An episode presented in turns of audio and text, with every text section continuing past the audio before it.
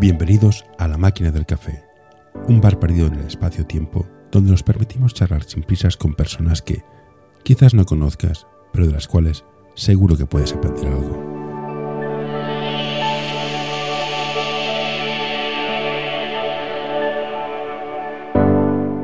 Hoy tenemos con nosotros a Elsa Pardo. Hola Elsa, gracias por aceptar esta entrevista. Ya sabes que son así como muy de café con leche. De hecho, es el nombre del podcast. ¿Quién es Elsa? Hola, eh, estoy encantada de estar aquí, la verdad. Eh, me hace mucha ilusión esta entrevista. Eh, ¿Quién es Elsa? Bueno, pues como me describiría un poco así como que me gusta muchísimo el básquet desde, desde bien pequeña que juega básquet bueno, mi familia siempre todos han jugado, así que me viene un poco en los genes. Y bueno, no sé, desde empecé un poco a jugar en el cole, pasé por Almeda, Hospitalet y estuve en el SESE eh, cuatro años y la verdad muy contenta en general. Ahora estoy en las Cors y a la vez también paralelamente eh, desde que tengo 16 años que empecé a entrenar con niñas así más pequeñas. Siempre he estado en femenino como entrenadora, en la sección femenina. Y mm, desde hace un par de años que, que, empecé, bueno, di un poco el salto como primera entrenadora, aunque este año me he puesto más eh, de ayudante porque, bueno, por, más que nada por el tiempo y la dedicación que no me lo puedo permitir, pero no quiero dejar de, de lado el tema de, de entrenar, así que bueno, estoy un poco así a medias. Tú empezaste a jugar a básquet como, mis hijos, o sea, toda mi familia es de básquet y era... Sí, sí. ¿Qué deporte vas a escoger y por qué básquet, básicamente? Sí, sí, un poco, un poco me tocó, ¿no? Pero mis padres eh, se conocieron por el básquet, mis hermanos iba a verles casi cada partido, un poco medio obligada, pero la verdad que me lo pasaba súper bien. Y yo siempre lo tenía claro que, que, mi deporte era el baloncesto. O sea, desde ya, desde bien pequeña, lo, me gustaba muchísimo. Y... Sí, perdón, acaba, acaba. No, no, nada, y eso, y ahora, pues, hasta día de hoy. Un tema, un tema que me resulta muy curioso, que es estadísticamente hablando, la tasa de renuncia de chicas cuando llegan a cadete, junior de primero, es muy alta. Mm, sí. ¿Tú lo has visto en tus compañeras de equipo que renuncian? ¿Y qué se puede hacer para evitarlo? Yo sobre todo, sobre todo te diría ya entre ya llegando más a junior con el, el, tema de bachillerato asusta mucho muchas veces, el tema de los estudios, también como entrenadora lo he vivido un poco, ¿eh? pero la gente ya cuando acaba la etapa de formación también es muchas veces cuando ya decide ya dar un, un paso al lado con el baloncesto y, y, y, verlo desde otra forma, así que no dejan de tener contacto con amigas y demás, pero sí que es verdad que, que es, un, es un sacrificio también, son muchas horas dedicadas y al final pues te tiene que compensar a nivel de si no lo disfrutas, si no, si no es algo más que el, simple deporte, es cuando desengancha muchas veces. Entonces yo creo que es muy importante el tema de, de ver que el básquet al final es mucho más que simplemente venir a entrenar o venir a dedicar unas horas a la pista. Yo creo, considero un poco, un poco eso. Entonces yo creo que también es muy importante tener en cuenta que, a las chicas, las chicos, lo que, lo que sea. Eh, sí, whatever. entender un poco que, que, Ayuda a mantener este podcast en anorta.com barra colaborar. A, a, nivel de estudios y demás, todo es organizarse. Si realmente quieres dedicar esas horas al deporte, al baloncesto y, y tener vida social y poder estudiar, es totalmente compatible. O sea, todo el mundo que ha pasado por esto lo ha podido hacer, por lo tanto, nadie es menos como para no conseguirlo. Pero bueno, tienes que tener la actitud y las ganas de hacerlo. Entonces ahí ya cada uno elige un poco lo que quiera hacer. Y también se tiene que respetar, ¿no? Un poco si, si alguien quiere dejarlo, a veces como duele un poco, porque, ostras, es como perder un compañero, perder a alguien que conoces y que deja de jugar. Siempre duele un poco, pero bueno, también no tienes, se tiene que entender. Como bien dices tú, no es, no es, solamente hacer deporte, es algo más, es un tema de, de grupos, de relaciones. ¿Cómo compatibilizas el tema de grupos, relaciones con el, los equipos de alto rendimiento? Estos que son, no, estos somos de preferentes, si estás a nivel, te echamos.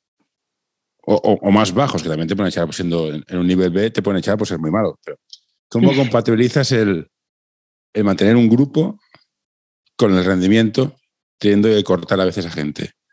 ¿Cómo consigues crear el grupo entonces? Wow, o sea, el nivel de competitividad dices a la vez que se lleven bien, ¿no?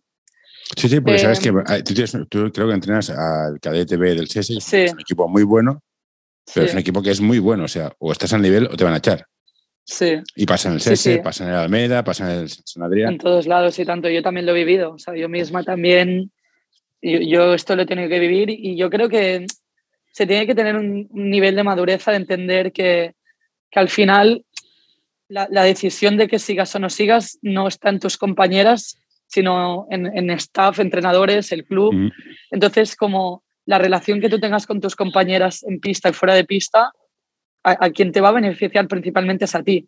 Entonces, yo creo que se tiene que entender que la rivalidad que tienes tiene que ser sana. O sea, tiene que, tienes que tener siempre una rivalidad y eso te va a hacer crecer muchísimo con tus compañeras. Que puedes tener, o sea, a nivel de pista puedes eh, enfadarte o, incluso gritarte con tus compañeras cuando en, en entrenos, en partidos, pero siempre entendiendo que es para crecer. Entonces, siempre se tiene que hacer desde el respeto, siempre se tiene que hacer desde una forma positiva para el equipo. O sea, yo, desde mi punto de vista, el año pasado, mi mejor amiga, mi, mayor, o sea, dentro del equipo, la, mi mayor amiga dentro del equipo era mi principal rival. Y al final, si estaba ella en pista, yo no estaba. Si yo estaba en pista, ya no estaba. Y, y ella, pues, pasaba por delante de mí mucho más, jugaba mucho más que yo. Y evidentemente esto en, ningún momento lo pagas con, con, tu compañera, o sea, para nada tú entiendes perfectamente que si, si su trabajo es más efectivo que el tuyo o lo que sea y tiene que estar en pista, no, no tiene que luego tener, fuera de pista tener malas caras con ella ni, ni mucho menos. Entonces yo creo que se tiene que trabajar muy bien el tema fuera pista y el tema de la química dentro del equipo y esto también es invertir horas de dinámicas, de, de, juego en equipo, de juegos de, sin baloncesto, ¿eh? me refiero eh, juegos de, bueno, de, crear un buen ambiente, de, tener tus amigas dentro del equipo y que luego en pista pues se tiene que competir, evidentemente, una cosa no saca la otra. Y que luego si te echan, saber que aunque no estés en ese equipo, tus, tus amistades siguen ahí. No sé si me explico. O sea, em, yo creo que, que, ya desde el principio lo estaba diciendo, ¿no? Que, que el baloncesto es mucho más que el baloncesto. Y eso se tiene que entender así también. Eh, como jugadora, ¿qué es lo que valoras más? ¿Los partidos, el competir o el ambiente de vestuario? ¿O es una mezcla de todas las dos cosas? yo, a ver, sí que, por ejemplo, cuando en etapas de formación, cuando más en preferentes y así, yo, yo me fijaba más a nivel de, de dónde competiría más, ¿no? A nivel de, ostras, estar en un buen equipo, querías, al final en preferente hay ocho equipos, para poder llegar a mm. campeonatos solo son ocho, ¿no?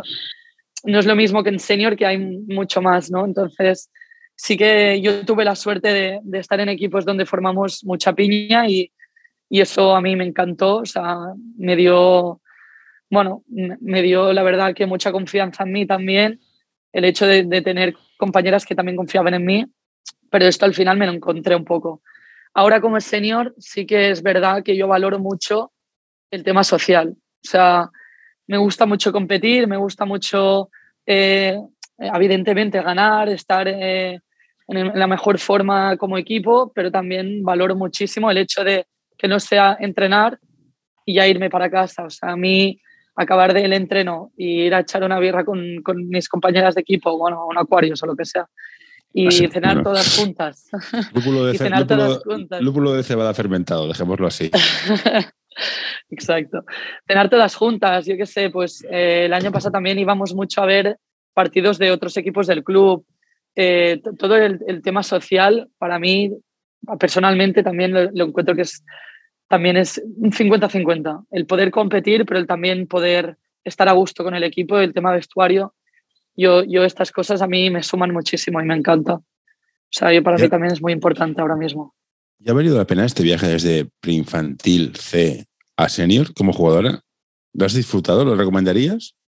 Muchísimo, muchísimo. O sea, yo pienso, ostras, eh, la suerte de, haber llegado a, estar en un equipo que haya pasado por niveles como son el preferente, no sé qué, ir a campeonatos, todas estas experiencias son increíbles. O sea, y aunque quizás, y, aunque sin, sin, haber llegado tan lejos, sin estar en preferente, sin estar en campeonatos, pero el hecho de, de crecer con un equipo, de saber empatizar, de saber compartir, de saber todos los valores que, bueno, creces muchísimo. Yo creo que todo desde, desde esto, lo que dices, desde infantil hasta pasando por cadete, junior y senior, yo creo que crecer con un equipo es importantísimo a nivel de valores. Yo, a mí me encantaría y muchas veces con mis amigas del cole, ellas no jugaban, ninguna de ellas estaba en ningún equipo y nunca entendían el hecho de sacrificar mis tardes, de, de ir a entrenar, de los sábados ir a jugar partidos y ellas nunca lo entendían. Y, y el hecho de, de, tú estar tranquila y segura de saber que lo estás haciendo bien porque te está haciendo crecer y te está haciendo ser mejor persona, bueno, aparte de mejor jugadora, evidentemente. Y todo yo no lo cambiaba, no, no, o sea, no lo cambiaba por nada y todo el sacrificio para mí ha sido súper compensado, siempre. Y ahora que ya has sido jugadora, eres entrenadora y tienes cierta visión de la vida, ¿qué argumentos podemos dar a los padres para apunta a tu hijo a un deporte, me da igual, el que sea, que compita en preferente o en nivel J, apunta a un deporte. ¿Qué argumentos les darías? Eh, esto es, difícil, ¿eh? porque una cosa es verlo desde fuera y la otra es cuando lo has vivido, lo entiendes mucho mejor. Pero yo desde, desde mi punto de vista ahora, yo siempre insistiría mucho en, lo que comentaba, ¿no? De que al final no estás formando jugadoras únicamente, sino que estás aplicando muchos valores en el equipo, como son el tema, el respeto hacia todas tus compañeras y hacia la, otra gente. Se nota mucho cuando has estado en un equipo y, has tenido que, vivir situaciones que quizás no hayas estado de acuerdo y, tienes que controlar tus, tus, emociones, gestión de emociones a la vez con el respeto, el sacrificio también de, de ser puntual, que también va un poco relacionado también con el, con el respeto hacia tus compañeras, porque tú tienes, tienes un compromiso al final con el equipo. Es que, bueno, empiezo y te diría mil valores, ¿no? Y esto al final es un paralelismo a la vida, ¿no? El hecho de que, pues eso, que te echen de un equipo, pues al final quizás te echan un día del trabajo y, y pues tienes ya una gestión anterior de cómo lo has hecho tú de pequeña y ahora pues también entender el por qué me han echado, eh, qué parte positiva, parte negativa, y, saber gestionar todo esto, el, el, hecho de, pues, no sé, el sacrificio que le echas a, a, todos los entrenos, partidos para jugar quizás 5 o 10 minutos, pero tú entender que tu papel quizás este año es este y, seguir ahí, seguir compitiendo, seguir cada día, estar en tu máximo rendimiento, te da mm, una, una, fuerza interior que yo creo que luego lo puedes aplicar a, a muchos ámbitos de la vida. Y, y a mí siempre como entrenadora le hago, le hago broma a las niñas también, pero para que también entiendan un poco, hago paralelismos y, y de decir, ostras, eh, esta situación podría parecerse a, yo qué sé, cuando lo dejé con mi novio, no sé qué, y hacer bromas así, ¿no? Que, que, que ellas pues entiendan un poco que al final te vas a encontrar en situaciones similares en la vida y que hay que seguir adelante siempre, siempre. Y, y yo creo que a los padres le, le diría un poco lo mismo. O sea, al final cuando ya has vivido una experiencia en la vida y saber que el baloncesto te puede dar unos valores, creo que, creo que, no sé, el hecho de, que tu hija, sobre todo también para los hijos que son hijos únicos, eh, eh, ponerlos en un equipo es darles una referencia de compartir, empatizar, bueno, dar algo a alguien que tienes al lado y que quieres que es tan importante esa persona como tú en el equipo, ¿no? Y que nunca pienses que tú estás por delante de nadie ni por detrás de nadie.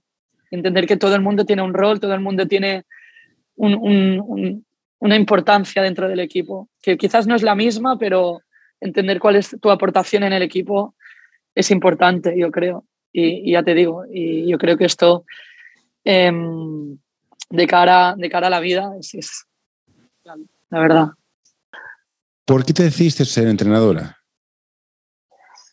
Vale, wow. Em, siempre, no lo sé, la verdad, o sea, el por qué no es que tenga un motivo, esto me hizo decantarme por no.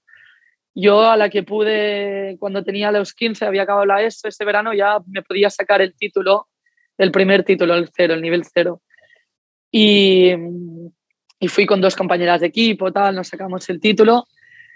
Y, yo pensaba más a nivel de, bueno, vamos a hacer esto, ¿no? Una actividad y tal. Y la verdad que me lo pasé muy bien. Y, y a nivel de cómo gestionar todo, cómo enseñar a los niños, tuve, tuvo entrenadores que también siempre me, me, me, gustaron muchísimo, fueron como muy unos referentes importantes para mí y pensé, ostras, yo también quiero todos estos valores que me están enseñando, pasárselos a, alguien, ¿sabes? O sea, mm, todo lo que estoy aprendiendo, además del baloncesto, que evidentemente es, es lo, principal ¿no? para ser entrenador, todo el tema de los valores, ya te digo, a mí, poder pasar todo lo que yo estoy aprendiendo a alguien y que lo pueda aplicar, buah, era como, me encantaría. Y empecé, empecé como ayudante, el principio lo típico tenía, era pequeña, tampoco no, no hacía mucho, pero me iba fijando en cosas también cada vez más, me iba fijando en cómo las decisiones que tomaban mis entrenadores, las decisiones que tomaban los entrenadores que yo estaba de ayudante. Empecé un poco la rueda por aquí y siempre me gustaba informarme, me gustaba ver formas de plantear las diferentes maneras de, jugar y, y, demás. Y sobre todo, claro, al estar en un nivel tan alto en preferente y todo esto, aprendes muchísimo, muchísimo. Y, y bueno, y hice un pasitos para adelante y hasta que se me dio la oportunidad de llevar un equipo y me tiré de cabeza sin pensar, me lo tenía muchísimas ganas. Y bueno, también fue un año raro, empecé el año del COVID, que tampoco empezamos la liga en marzo, o sea, fue un año así como bastante raro. Pero también yo creo que me dio el impulso a decir, ostras, como este año es como comodín, y yo creo que es el mejor año como para arriesgarte, probar y, y empezar. Y, me lo pasé muy, muy bien. Seguí con ellas al año siguiente, que fue este año pasado, el 21-22, y fue increíble. O sea, la experiencia ha sido increíble y me, me encantó. La, la única parte negativa que encuentro de todo esto es las horas y horas y horas que tienes que dedicar y que ahora que empiezo a trabajar es inviable para mí poder estar como primera entrenadora, dedicarle todas estas horas y sacrificar mis horas de trabajo que ahora mismo no, no me es posible. Pero si fuera por mí, yo seguiría, seguiría entrenando de primera. Estoy de acuerdo que, que, entrenar no es ir a la pista y hacer una hora. Antes hay un trabajo de narices. Para nada. Lo reconozco. Para lo reconozco. Un trabajo que son horas. Pero cuando te dieron el título de nivel cero, yo, yo estoy en una carrera de psicología. Y cuando acabé dije, es que no hay huevos. Es que no puedo. ¿Tú cómo te viste? En plan, ten, este es tu equipo. Venga, espabila. ¿Cómo te sentiste? En plan, hostia, claro. ¿qué hago? Porque si te dan un, te dan un, un premio C, no tienen ni idea, o sea, Exacto. cualquier cosa que enseñes. Sí. Te dan, Va bien. este, es tu, este es tu infantil o tu cadete y no saben lo que es un bloqueo. Y dices, hostia, ¿qué, qué, qué, qué haces? Pues yo decidí, claro, era un equipo que está muy verde, también estuvieron todo el año infantil paradas, también ya te digo, por el tema COVID. Y decidí, dije, no me voy a complicar, yo creo que este año es para aplicar las bases. Es decir, todo el sistema que tienen que tener claro es el pasar, cortar, el, el contraataque rápido, cosas más que serían de infantil quizás, pero que en ese momento tenían un poco verdes aún. Entonces decidí empezar por lo fácil, lo práctico y lo que ellas entendían bien y podían aplicar bien en los partidos. Eh, fui construyendo poco a poco, me marqué unos objetivos de decir, ostras, este equipo, ¿cómo es? ¿Cómo, podemos sacar ventaja jugando, no? Y me marqué un poco los objetivos tanto en ataque como, como en defensa que quería que aprendieran y, fui aplicando muy poco a poco. O sea, quizás me marcaba mes a mes unos objetivos que yo creía que eran asequibles eh, conseguirlos durante ese mes, ir construyendo desde, ya te digo, desde el pasar y cortar, al, vale, ahora entender que vamos a jugar cuatro fuera y una dentro, que esto tampoco no lo, no lo habían hecho. Eh, a partir de aquí empezar como el tema, el tema de bloqueos indirectos, luego bloqueos directos. Pero claro, todo esto poco a poco, mucha paciencia, explicar también, sobre todo, lo que a mí me interesaba más era que ellas probasen mucho y que leyeran bien el juego. No me gustaba poner sistemas y decir, mira, tienes que hacer esto y, se juega así porque lo digo yo.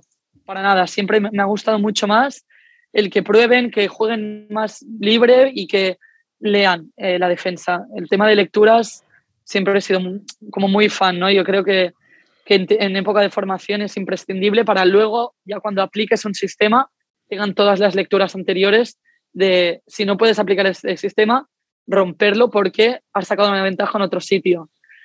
Y, por eso yo al final jugamos con dos o tres eh, inicios básicos, pero todo era sobre lecturas. Yo tengo una teoría pasajera que puede ser falsa, que es enseñar a un equipo a jugar libre es mucho más complicado que jugar con sistemas. Y creo que el entrenador vago monta sistemas. ¿Es una teoría pasajera o tiene algo de sentido? No, tiene mucho sentido. Y al final, yo creo que en el, con el tema de sistemas, eh, sí que no, no, sé si decirte que es algo vago, porque quizás no sé el sistema cómo está planteado y si está planteado para tu equipo o es un sistema que tú has puesto porque piensas que irá bien, ¿sabes? Entonces, yo creo que no puedes aplicar un sistema, ya te digo, sin haber aplicado antes toda la base para que salga bien este sistema. Si tú aplicas un sistema es porque tu equipo sabe jugar, eh, o sea, sabe leer, sabe jugar, sabe romper el sistema y, sabe cómo salir si, si, no te sale bien el sistema. No sé si me estoy explicando. Entonces, yo creo que más que vago, a veces es un poco la...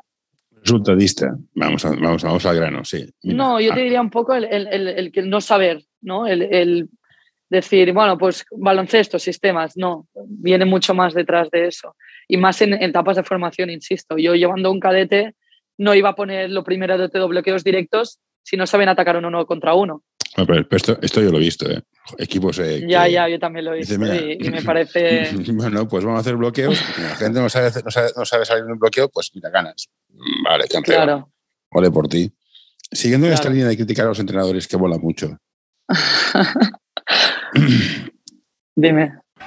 Hoy quiero recomendarte este podcast. Psych and Roll, un podcast sobre psicología y deporte en el que tratarán diversas temáticas relacionadas con ambas disciplinas.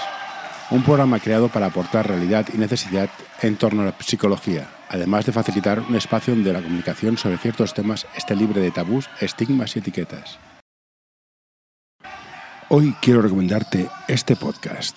El alma del juego by Soul Basketball, el podcast en el que charlaremos con personajes del mundo del básquet con diversidad de carreras, funciones y experiencias para que nos acerquen al alma de nuestro deporte, el baloncesto.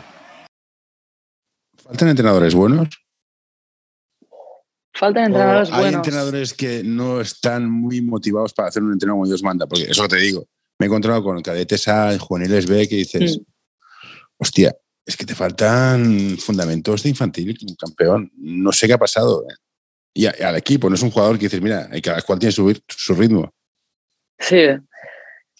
No sé si no te diría más entrenadores buenos, sino entrenadores, yo diría más con ganas o con motivación de aprender.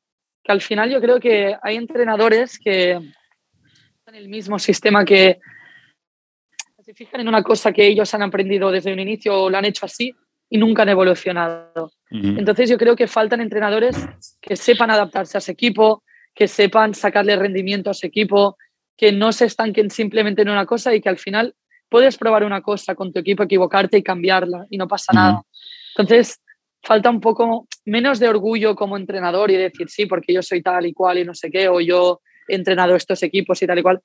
Muy bien, pero este equipo lo estás sabiendo llevar, estás adaptado tú a este equipo, os estáis entendiendo. O sea, decir un poco, el trabajo de entrenador yo creo que, que también es, o sea, no es tanto el equipo adaptarse al entrenador, sino ambos un poco unirse. Entonces, yo tengo la sensación que falta a veces un poco de, no tanto la formación y sacarte cursos y títulos y no sé qué, sino ver más baloncesto, probar cosas nuevas, eh, adaptarte un poco al, al, juego que va evolucionando también y, estancarte en cómo estabas entrenando hace 20 años, no, esto es lo que a mí no me gusta y yo creo que, todo entrenador tiene que, seguir una línea y aprender, aunque creas que has, sido, has estado en equipos buenísimos y has entrenado muy bien, yo creo que siempre puedes aprender y siempre puedes aprender de, otros entrenadores y, de otra gente y escuchar y, mirar. Y yo creo que esto también es fundamental.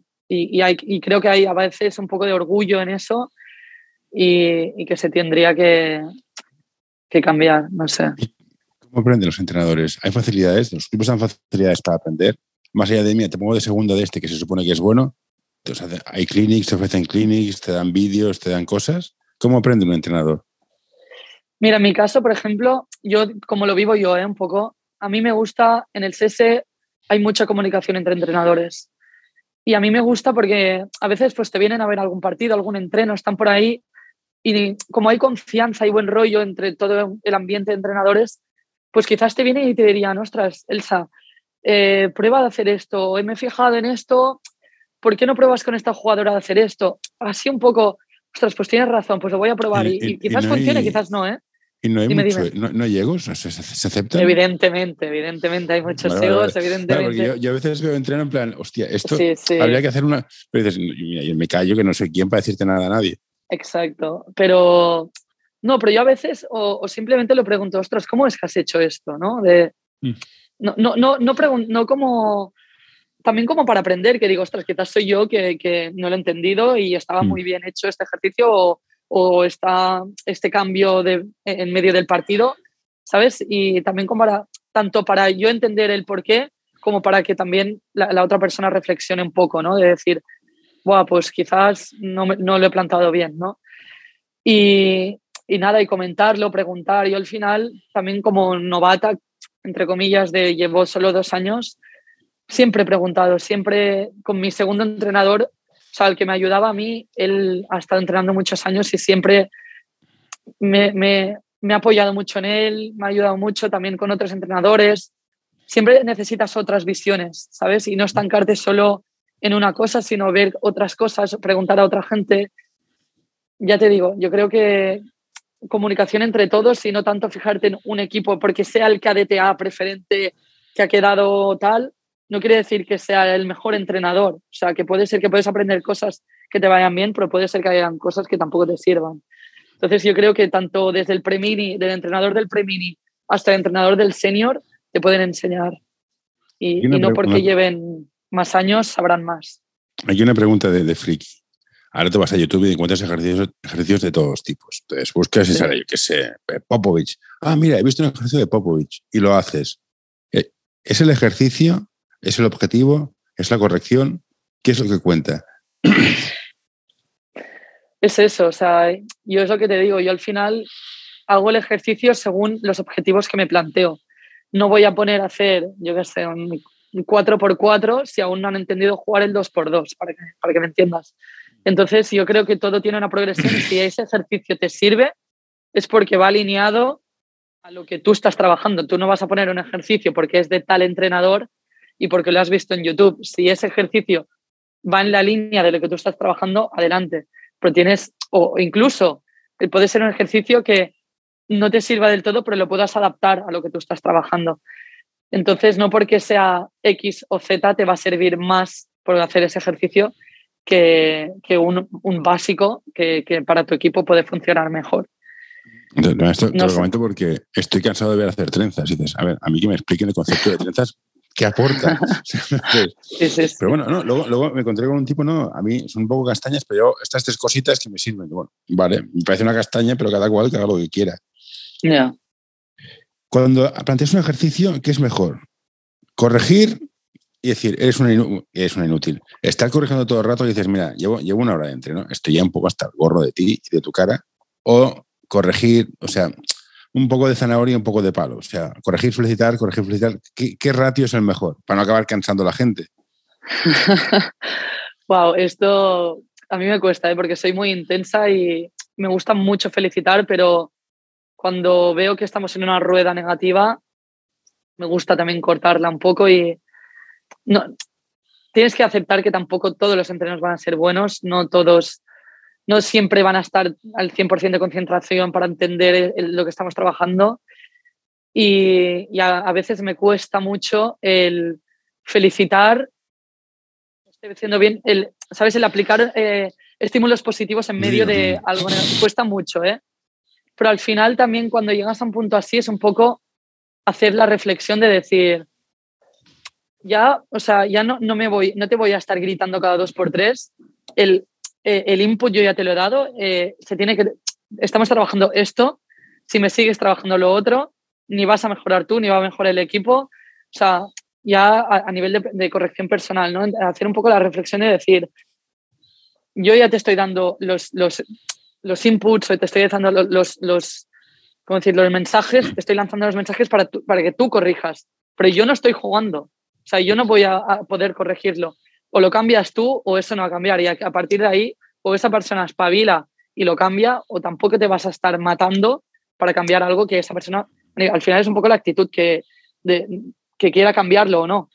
Entonces, em, tú propones, tú haces, tú no sé qué, pero siempre intentas aportar algo positivo cuando estás dando algo negativo. Es decir, me gusta cómo atacas, atacas muy fuerte hacia el aro, pero no te estampes, busca un paso más, un pase más cuando acabes. ¿Sabes? El, esto hasta aquí, muy bien, esto lo tenemos que cambiar. Pues vamos a centrarnos ahora en esto. ¿Sabes? Un poco el...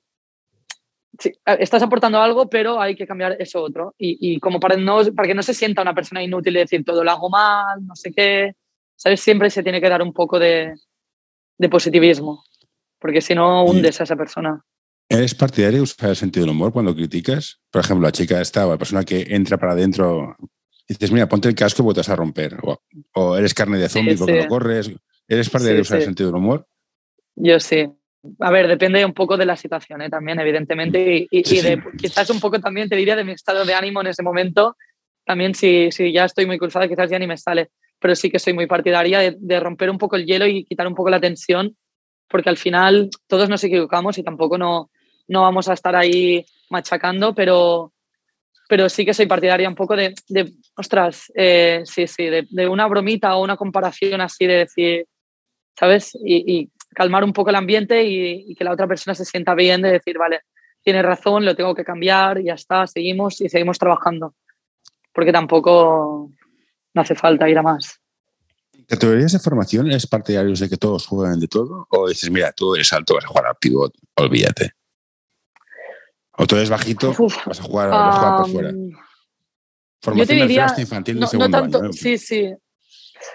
Eh, hasta infantil sí que yo creo que es un juego mucho más dinámico en el sentido de mm, yo no, hasta infantil yo no haría posiciones, no, no colocaría tú aquí, tú allí, yo dejaría un poco donde se siente más cómoda cada persona. O sea, aunque sea bajita y juegue bien al poste y te las clave, o sea, si esa persona se siente cómoda ahí, adelante y, quién corre más, quién corre menos, quién tira más. A, veces ya se va viendo un poco quién es más tirador, más penetrador, más jugar desde el poste. Y a partir de aquí, cuando ya cada uno ha ido creciendo dentro de todo lo que tú vas dando, tú vas, sí que cuando vas haciendo entrenos, todo, todo el mundo pasa por todo, todo el mundo postea, todo el mundo tira, todo el mundo todo. Y a partir de aquí, cuando todo, cada uno ya ha ido adaptando su, su juego y, y, a ver dónde, en qué posición me siento más cómodo, ya vas estructurando en cadete, porque a mí la, la, mm, categoría de cadete es, mi favorita como entrenadora y es la que ya vas adaptando un poco todo el mundo en qué zona tendría que ir. Sin tampoco acabar de limitar, siempre puedes ir cambiando. ¿eh? De una persona que ha empezado al base puede acabar la temporada jugando al 2, ¿sabes? O sea, tampoco no hace falta que sea estrictamente así, ni tampoco hace falta que postee solo la grande, porque quizás hay ventajas en algún partido sobre otra exterior entonces, sin acabar de limitarlo, es un entremedio, ¿no? Cadete primer año es un juego más, más estructurado que en infantil, pero más libre que en cadete de segundo año, para que todo el mundo se vaya ya encontrando su sitio. Pero sí que yo creo que ya tienes que ir reforzando el juego interior o juego exterior. Entonces, tú hacer, mm, no sé, no sé en qué posición jugabas, si eras este, jugabas por fuera o por dentro, pero hablemos de la confianza. Yo jugaba por dentro y tienes el típico alero que tiene confianza. Basada en ningún dato estadístico. Tiene un 0%, pero tiene mucha confianza. ¿Cómo haces que ese tirador que tiene mucha confianza, que no mete ningún punto porque tiene confianza pero no tiene puntería, acepte que no tiene puntería y haga otra cosa? Porque es muy frustrante para el resto del equipo decir, no, no, todos corréis, todos corren, llegas allá y el tío se la casca y falla. No, no, todos corren, todos corren, llegas allá, el tío es la casca. A la quinta dices, va a correr tu, tu padre, perdón. Claro, sí, sí, sí. Vale, yo aquí en esta situación lo que haría es primero hablar con esta persona y decirle, si tú lo que quieres hacer es tirar, hay que mejorar ese porcentaje, porque si no vamos a tener que buscar otros recursos para, para sumar al equipo. Eh, y le dices, ostras, todo el equipo está corriendo para generar una ventaja y que acabe en un tiro fallado cinco veces seguidas, no estamos ganando nada aquí. Entonces, como hacerle ver, si tú quieres hacer esta, este, o sea, si tú quieres que tu posición sea esa, sea la de tirador, tirador, tienes que mejorar tu tiro. Entonces, si tú quieres hacer esto, vamos a trabajar en el tiro. Pero mientras tanto, vas a tener que tener otras lecturas que tengan más ventajas, como puede ser penetrar, buscar otro pase, lo que sea, sea la situación la que sea. Pero también, ya te digo, hacerle, hacerle entender a esta persona un poco desde el, hostia, tío, estoy haciendo correr a todos para, para que ganemos ventaja y no estamos metiendo ni una. Ostras, pues date cuenta y vamos a, cambiar esto, ¿no? Y tampoco sin, sin, sin machacarle y decirle, eh, eres malísimo o tal. No, no, evidentemente. A ver, si es un tiro liberado, no te voy a decir tampoco. Eres un tío consistente, no metes ningún. Eso es que un tío consistente, me parece muy bien. Pero es que, claro, Los, pues interiores. entonces, a trabajarlo. Si tú quieres tirar, mucho, tiene que. Sufrimos mucho a los tiradores. Esto que tienes el interior. Siguiendo con, la, con lo que te estaba comentando, cuando eres pequeñito, casi todos los equipos juegan a correr. Eso es normal. Juegan a correr. ¿Qué haces con los dos tíos altos que son más torpes, que, o sea, les cuesta masticar y andar a la vez? ¿Cómo los integras en un equipo que no pueden seguir el ritmo? Bueno, pues al final, o sea, claro, sí, o sea, si es un tema a nivel físico y un tal. Tema de coordinación. Un, niño, de metro sesenta corre que se la espera. Un tío de metro setenta, que los hay, que respire y ande, ya es un logro. Ya, ya, ya, ya pues al final, no sé, o sea, si, si es, no es un tema de actitud que, que no corre porque no quieres, es un tema de coordinación, pues como te digo, o trabajas, o sea, paralelamente, ¿eh? trabajas con este, con este tío, el tema de coordinación de tal, de no sé qué, a la vez que adaptas a tu equipo a vamos a intentar eh, jugar rápido todos, eh, sacar ventajas. Si jugamos en estático, cuando ya llegue esta persona, ya jugaremos tal o lo que sea. Pero al final es todos, todos nos tenemos que conocer entre todos y saber cuál es el fuerte y, la debilidad de, de, nuestro compañero. Entonces tampoco le vas a tener, le vas a poder pedir algo a esta persona que no puede hacer. No le voy a pedir que llegue el primero si es la persona más lenta del equipo. Es absurdo. Entonces tienes, que, tienes que entenderlo y tienes que buscar otras estrategias. Y ahora hablemos de ese personaje maravilloso que fabrica niños, los llevan a los clubs y pagan la cuota. Los padres. ¿Hace falta un entrenador de padres para decir que sí, que tu hijo es muy majo, que sí, pero que cálmate, no chilles, no insultes? ¿Cómo, cómo educamos a los padres para que el, para que el básquet no se convierta en, en un fútbol, fútbol 2? Sí, esa parte es muy complicada. De hecho, este, esta temporada pasada eh, pitaron, bueno, me, nos multaron a los padres de, de mi equipo por comentarios desde, desde la grada. O sea, imagínate primero que es un nivel de vergüenza ajena increíble de decir, ostras, eh, al final tus hijas están aquí para, aprender, divertirse y sobre todo lo que lleva insistiendo toda la entrevista, para, tener unos valores. Si, tú, si yo le estoy pidiendo una cosa desde, desde el banquillo y tú le estás diciendo otra desde la grada, vamos totalmente en contra.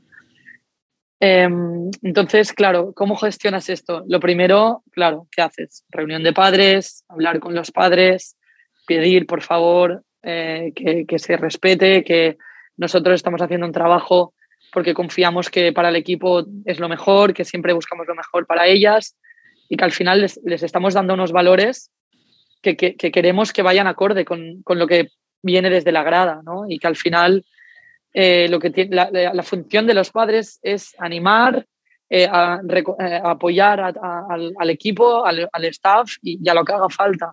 Estés o no de acuerdo, si no estás de acuerdo, luego se puede hablar a un lado con el padre, la madre, quien sea que, crea que, que no se está gestionando bien. El tema de los arbitrajes y, y a los árbitros y todo esto, yo creo que es un tema que, no tiene que, no se tiene que respetar completamente el trabajo de los árbitros y mira que soy la primera que también a veces me cuesta de no, no estar de acuerdo con algo y callarte y decir, uff, y bueno, y seguimos y no pasa nada. Y también, sobre todo, el apoyar a las niñas, ¿no? De, de, a veces el típico padre que le pone una presión a la niña porque tiene que hacer no sé cuántos puntos, no sé cuántos robos y, y al final quizás tu hija eh, no, no, no, es eh, la más anotadora, pero es la que mejor defiende. Y, y es, es, tan, tanto más importante una buena defensa como un buen ataque. Y tienes que entender que, que, quizás no es el rol que te gustaría idealmente para tu hija, pero es el que tiene. Es, su físico le permite esto, pues anímala a esto. Fuerces a hacer cosas que, que ella no, no le salen. El problema, el problema, no es este, el problema es que tú das una instrucción a tu jugador y el padre es de agrada le da otra y dices, hostia, otra, sí, sí. ¿qué, qué, qué hago? Y, bueno. Eso es lo peor que te puede pasar. A mí, mira, a mí con esto tampoco no, no, no he tenido ninguna situación así que me haya tenido que enfrentar a ningún padre ni nada o sea, el único, el único problema que tuvimos fue esto con los árbitros y demás. Pero, pero si me encontrara, ostras, eh, frustra un poco, ¿no? Porque también ves a la niña ahí que, via, que va feliz a jugar y tal, y el padre ahí todo el rato, plas, plas, plas. Sí, son, son, son, muy cansinos. Muy cansinos y, y, y, frustra, porque tú estás trabajando por una línea y la, se, se, desvía la niña pobre porque está haciendo caso a su padre, ¿sabes? Pues te voy a hacer ya una, una última pregunta que se me acaba de olvidar. Ah, no, ya sé cuál es. Imagínate que eres un padre motivado, que te gusta el básquet. ¿Dónde llevas a la niña? ¿Al club de al lado de casa o al club con más nivel? Con, con seis años, siete. Um, a ver. La pregunta es un poco sí. más. Eh, implica más cosas. Es, sí, sí, implica que, muchísimas que cosas. Que esté cerca de casa, que tenga nivel, que juegue bien. Y si um, es buena, yo lo, lo que buscaría. O, o cómo? Lo que buscaría, sobre todo, es que ella esté a gusto. O sea, yo al final no voy a forzar a, a, a, mi hija a llevarla al mejor club de toda Cataluña o España, de donde sea, para que me llegue todos los días llorando a casa. Para, para que me entiendas, ¿eh? Si ella está a un nivel alto compitiendo, y evidentemente van a haber días duros y van a haber eh, malas rachas y van a haber momentos complicados eh, cuando estás en nivel alto de competitividad. Pero si al final eh, ese esfuerzo tiene una recompensa eh, esos, esas malas rachas al final también compensan con otros días buenos, otros días que, que la ves motivada, la ves con ganas. Si, si es así, para adelante. Si yo veo que tiene que estar mal, que no está disfrutando, al final, donde ella me pida. A ver si, aunque tenga seis o siete años, o sea, tampoco la voy a forzar a ir al mejor club si no vas a estar bien. Y, eso a veces cuesta mucho, ¿no? Tampoco no me voy a acomodar en, en, en, llevarla cinco minutos de casa cuando podría estar jugando a un alto nivel, ¿no? Yo tampoco haría eso. Porque también miraría lo mejor para ella, pero sí, dependiendo un poco, ya te digo, de, de cómo esté ella a gusto o no a gusto, si quiere competir o no, porque al final el nivel de competitividad también ella es la que decide, ¿no? Envíanos tus sugerencias a info.norta.com o en nuestras redes sociales. Pero claro que me gustaría, evidentemente me gustaría llevarla a un nivel alto y, y tal, pero también que estemos todos a gusto. Perfecto. Pues muchas gracias por todo. Ha sido un placer no, escucharte. Vale, muchas ahora gracias. un botón, botón no, no, no, te vayas y dejaré de grabar. Vale. Aquí más, grabando, parar de grabar. Ya tiene grabación.